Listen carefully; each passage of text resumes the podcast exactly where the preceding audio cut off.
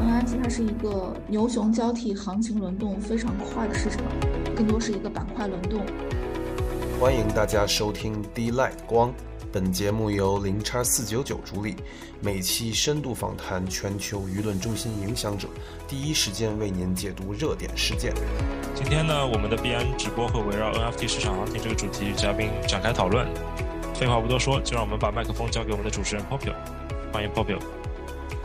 大家好，我是 Popio 啊，我现在是在 MT Star 里面以及 Metago 里面是做 Community Lead。我之前是在 OpenSea 里面去做 Community Manager，然后我自己有一个品牌叫做 Boy T，是在加拿大就是做跟 Boy A 有关的一些 IP 延伸，还有就是做展览，大概是这样。然后同时我是 Magic Forest 的 Founder，很高兴今天在这里跟大家一起来聊聊最近的一些趋势啦，然后也聊聊就是大家的对这最近的一些熊市的一些看法。那我。想请大家，要不先介绍一下自己，要不 David 你先介绍。你是跟上海 Mark 他们认识吗？因为我以前也是跟啊，就是在上海，对，在上海其实跟 Nike 合作了大概七年，然后他们那个你拉系列也是我设计，所以还认识蛮多人。可能我们下后可以再交流。Christine 在吗？啊，我在，我在。我这个名字跟我这个 Zoom 的名字，这是我。工作的号，对，我是郡主。然后呢，我现在在 t r i l a n d 点 X Y Z 做用户增长。嗯 t r i l a n d 呢是一家 marketplace。然后我们在二零二一年的时候就有在做 marketplace。之前呢，有流量也是非常大。在二一年的时候，其实是比 Super Rare 的这个流量还是要大的。现在呢，我们已经转为了一个 BIC only 的一家 marketplace。在今年的。四月份左右，我们会上线我们的 V 三版本，然后 V 三版本里面会有我们针对 BIC 上的 NFT 的一个 Launchpad，还有很多全新的功能，所以大家可以多多关注 tryerland。然后我同时也是 Azuki 中国社区的创始人，红豆花园的创始人。然后红豆花园是一个中国最大的 Azuki。持有者社区，同时也是 Bins 的持有者社区，我们有接近一千只以上的 Azuki，同时我们也是受到官方转推和认可的一个中国唯一的 Azuki 社区。大家可以关注推特红豆花园，然后如果你是 Azuki Holder 的话，也可以联系我，呃，加入我们的微信群。今天很高兴接受四九九的邀请过来参加这个 Space，嗯。大家都听到了吗？赶紧加，赶紧加。然后 Christine 的 Twitter 也很有趣，就是有时候我会经常看，然后就是像今天的那一条，我就在偷偷在笑。还需要来人吗？那我们就进入今天的这个话题吧。因为刚刚其实过去的一月份，市场就是久违了，经历了一场比较大额的一个蓝筹的 MT 的一个成交。那应该是在二零二年全年的熊市之中之间是比较少见的。那你们认为这个是 MT 市场就是走向复苏的指向，还是说只是？一个偶然的事件，因为其实我觉得哈，就是你这个问题问的是开始走向复苏还是偶然事件？我想说，就是 NFT 它是一个牛熊交替、行情轮动非常快的市场。我是从去年三月份开始玩 NFT 的，然后我们在二月份的时候，我们可以看到当时一些女性主题的 NFT 非常火。当然，现在我觉得已经被历史所遗忘。当时有那个 Asuna。当时地板价从 我我觉得如果是去年玩 NFT 的，一定会对这个项目非常有印象，从零直接干到四个以太坊，然后基基本上一开图就归零了。然后还有，然后到三月份 对俄乌大战，然后整个 Azuki 从十四个以太坊跌到了。七个以太坊，到四月份的时候又来了一个小牛市，然后五月份猴子发地又进入了一个超级大熊市，七月份八月份的时候是 Free Mint 的一个大大牛市，有那个 A Piece of Shit 这样非常牛逼顶顶的项目。然后我们再到去年年底的这个 Open Edition OE，然后到今年上个星期的行情是 BTC NFT，所以可以说整个 NFT 的行情轮动是非常快的。然后经历过过去一年，我发现它甚至比币圈的速度还要快，所以我觉得很难说这就是一个市场走向复苏的迹象。就是因为我真的是一颗老韭菜了，我真的反反复复的在这个市场里面被揉捏了很多次。二月份的这个牛市是因为真的是蓝筹熊了太久，之前的我个人观察得到的意思是说，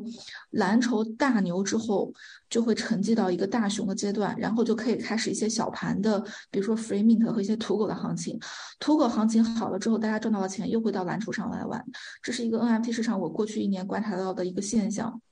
所以说我个人确实不认为这是整个市场走向复苏的迹象。就是我个人认为更多是一个板块轮动，可能轮动到蓝筹上，并且一些蓝筹被 Blur 的这个刷分制度所激励，所以有很多 farmer 在现在在上面刷分。但是如果就是大家千万不要 FOMO，就是全部冲进去，因为你要知道 NFT 是一个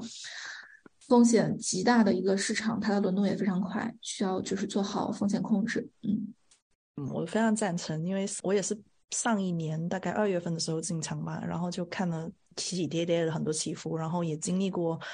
自己做 founder，然后也有发项目，然后也在平台里面去看过大大小小的项目，就真的就觉得就是每天都在发生奇迹，而且在这个市场里面，你就会发现其实哪里都有机会，所以大家一定要看着趋势，而且特别大的新闻也会影响到整个的波动，我觉得还是蛮有趣的。那我们接下来就进入第二条问题吧，因为我们最近其实看到很多蓝筹的 MT，它开始推出了一些新的市场运营的一些新动作，那当然也会跟可能是被收购或者被。投资会有关。打比方说，就是猴子系列最近也有一些新的 GameFi 的一些举动，那当然也请了就是非常牛的大神进来了之后，就也推出了一些猴子系列推出了一些新的小游戏。那那 Doodles 呢，它也是筹划了发行了第二代。那 Cocat 它更加有一些新的品牌的一些策略，就包括最近的一些质押等等。那大家是怎么去看待这些动作对市场上面的一些影响呢？要不先 Christine 先回答这个问题？没问题，我自己。觉得的话，其实对于这个蓝筹项目来说，它的一言一行需要更加的审慎，因为很多时候就是在我们过去的熊市里面看到的结果，就是你如果做错了，或是选择错了方向，可能比不做事会带来更恐怖的结果。那比如说月鸟，月鸟本来的地板价大概是在十五个以太坊左右，它有一天没有跟社区通知，或者是通经过社区的投票，直接宣布自己变成 CC 零。版权直接开放给所有人，那宣布完之后，地板价直跌，社区不认可他的他的这个方向和选择，社区更加不认可他做事情的。过程，因为呢没有跟社区商量，所以的话，从月鸟这个事情就可以看出来，其实蓝筹社区做的市场的新玩法、新消息、新动作，其实比一些的地板价更低的项目需要更大的勇气和更精细的思虑吧。再比如说，Doodles 直接去他去了这个 Flow 发了他的二代，那其实 Flow 这一条链呢，它的声量其实在很多地方是不如以太坊好的。那对于以太坊这样的这个贵族玩家来说，我们的一个非常蓝筹的项目去到了 Flow 这样一条公链，那这是一个利好吗？那也不一定，对吧？所以说，当社区的想法和项目方的想法不一致的时候，项目方没有足够听取社区的声音去做一些动作，其实是很危险的。那回到这个问题，就是说这些动作对市场有什么影响？那我想，对市场的影响不好说，但是对蓝筹的影响必然是很大的。所以在蓝筹项目做任何 action 之前，我觉得都需要确保要足够听取社区的意见，并且确保大的方向不要太错，因为一旦做错，就很恐怖，它的地板价会跌得很厉害。这个是我对这个问题的看法。嗯，我觉得 Christine。Remind 了，就是所有的人，就是在场的人看到了一个美好的时候，但是也同时也 remind 了大家就要去看，就是说这个市场上面的负面的一面，确实就是说有很多蓝筹，它在一些嗯可能 founder 的言行，或者是他们就是一些举动，它会影响到就是一些地板价的一个升幅，然后呢也会影响到就是整个市场上面的一些波动，就是有时候我我会感觉就是猛然醒来，就会看见怎么 to 的突然间有一个 to 的 space 特别多人的时候。你就知道有事情要发生，就有这种感觉。那很感谢。第三条问题就是说，你认为就是蓝筹的 MT 的后续运营能够跳出来，不断的就是增加新的项目空投，以及就是赋能的发展路径依赖吗？就等于说，二零二三年大家会看到，就是大家都会每个项目它都有一些新的空投，以及就是也有一些新的赋能。那大家会觉得，在二零二三年能不能就是给市场带来一些新的玩法？可变化，就像打比方说，像现在报 A，它已经开始做更加多的方向路线是往 GameFi 这边靠。你会发现，大家一些新的一些项目也会往 GameFi 这边靠，就是它会有一些趋势上面的一些变化。那大家认为，就是说，在二零二三年能不能就给市场带来一些新的变化跟玩法？Christine，你在这个问题上面有什么想要跟大家一起分享吗？因为确实现在蓝筹的。空投或者是它不停的这个庞氏会让人觉得很很厌倦，嗯，就比如说 DG 吧，它一直在发空头，就是这个玩法市场其实已经没有那么感冒了，对。所以说，我觉得未来如果是我个人的话，我会更干关注一些 NFT 发来的东西。那比如说，我举个例子啊，比如说 NFT 的租赁，比如说我是一个 B BAYC 的 holder，我能不能把我的这个 BAYC 的变现方式变成我租赁，或是把我的品牌授权给一个人让他去用，同时我不用转移我的 token。这样的一个租赁协议是不是会有市场？再比如说，现在那个班道在做这个 NFT 金融方面的事情，然后我在想说，呃，那除了借贷之外，是不是有其他的，比如说合约，或者是说这个期货方面的事情可以可以进行呃创新？所以说，我的关注点可能不是在说这个图画的更好看啊，三 D 或者是二 D，我觉得更多是偏向应用层，因为现在的 NFT 市场呢。它很多玩的人都还是很有意思啊，比如说你看博 r 的空投，大概空投到了一万还是几万个地址，说明其实市场就这么大，就现在玩 NFT 市场就只有这么几万个地址。那我们玩 crypto 的市场的活跃钱包和地址数量是远远超过这个的。那如何把玩 crypto 的人的注意力吸引到玩 NFT 上来？这个如果什么项目能够做到做到这样，那我觉得它一定会有很大的破圈效应。再比如说，如何让 Web2 的人过来玩？NFT，那它也是会有破圈效应。为什么二零二一年的时候，那个还有二二年的时候，Stepen 很火？那火的原因就是因为 Stepen 让普通人，你的二舅、你的二叔都可以去用很简单的方法参与到 Crypto 里面来，就 Work to Earn。其实这个事情就说明市场会奖励到创新者，市场会奖励到破圈者，市场会奖励到那些让普通人。不是深度玩家也能参与到区块链中的这种应用，所以的话，NFT 下一个叙事，我觉得一定是这样这种方面的叙事，一定是会，它会一个以非常创新、非常不一样的方式，让普通人以低门槛的方式来参与到。那目前我觉得好的一些运用，就比如说那个之前有一个就是那个 APP 叫 MoonPay 嘛，MoonPay 实际是可以让美国人直接用信用卡，对吧？刷信用卡来买 NFT，那它虽然是个金融方面创新，但它大大降低了。普通人去买一个 NFT 的成本，因为这个其实是这个过程是很麻烦的。如果你是个新玩家，你要先下钱包，然后完了之后你要先想办法开个账交易所账号，然后再转钱到你的钱包上，然后完了之后再换成以太坊，然后再买 NFT，对吧？这整个过程非常痛苦，用户流失非常大。但是其实你看，为什么川川普那个卡那么多人买，就是因为它其实降低了一些一定程度上降低了一些有破圈效应，然后降低了一点点外面的人来买 NFT 的这个门槛。所以说，我觉得如果把这个想把把蛋糕做大，核心一定是破圈效应和更简单的门槛。对，这个是我觉得跳出庞氏以外能想到的，嗯，新的方向和赋能吧。嗯，我觉得今年其实大家的讨论的观点不再是 formal 哪一个项目或者是哪一个项目的地板价。我觉得有一个趋势是，如果一些比较资深的篮球玩家会在。考虑就是说，到底哪一个平台质押啊，或者是哪一个，甚至就是空投的代币的体验比较好啊，或者是就像刚才讲到，就是说。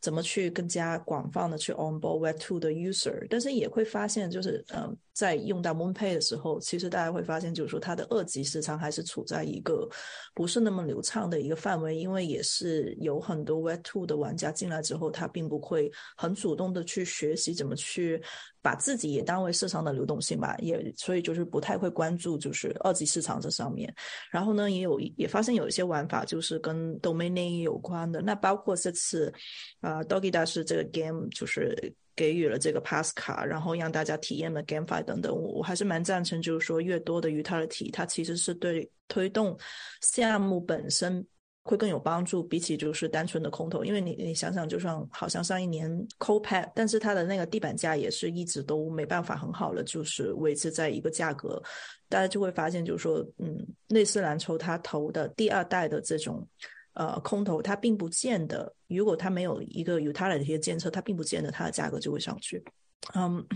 那大家已经其实刚才也会聊到一些关于质押跟碎片化的这个问题。那我觉得我们就跳一下问题，我们直接跳到就是关于啊 Chat GPT 的这个问题吧，因为我觉得这就是大家都会聊到就是 Chat GPT 的这个火爆了，因为大家也会有点担心，就是说是不是 Chat GPT 可以就是代替人类的科技，然后也会担心就是说是不是 Chat GPT 它会代替到就是艺术领域的一些重要的分支啊，然后将来也会引用到 MT 等等，但其实。是这种已经在发生，就是大家会发现，就是一些生成的艺术，或者是一些 dynamic 的艺术，它其实一直都在玩这个跟 AI 有关的概念。那大家其实怎么去看这个 AI 的赛道呢？那我觉得这个问题其实还跟 Bo Hansen 他，我我觉得可能你会对这个方面会不会比较感兴趣？因为毕竟现在也是艺术很多其实是用 AI 在创作。那对于 ChatGPT 的这个趋势，你呃跟 AI 的这个趋势，这个艺术赛道你是怎么看？感谢，嗯，我也有，就是用图像类的 AI 会比较多，还是蛮期待，就是接下来用到影像上面，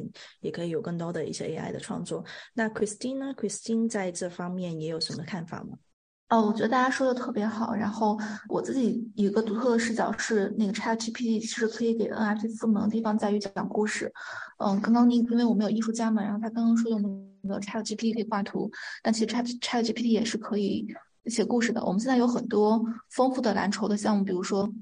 ，Azuki，它的它有不同的人物、不同的属性、不同的种族，它有灵体，对吧？这些图都已经存在，但是它现在其实官方的一个痛点是在于说，没有一个庞大的叙事和事情。元宇宙的这个故事把它套进去，那其实 AI 我觉得是可以帮助到这一点的。我觉得这点是我觉得很不一样的地方，因为现在如果是需要聘请一个专门的 storytelling 的团队来做这件事情，它的成本和时间都要很长。但是 AI 它其实可以写得很快，所以给小图片赋能，给小图片讲故事，我觉得是一个比较有趣的方向。嗯，就说这么多吧。点赞点赞。那今天时间都差不多呢，也很感谢就是大家听我叨唠，然后今天也很感谢就是零四九九的邀请，有机会去 host 这一场的大家的一个分享。那有机会的话，我们在江湖再见，就这样。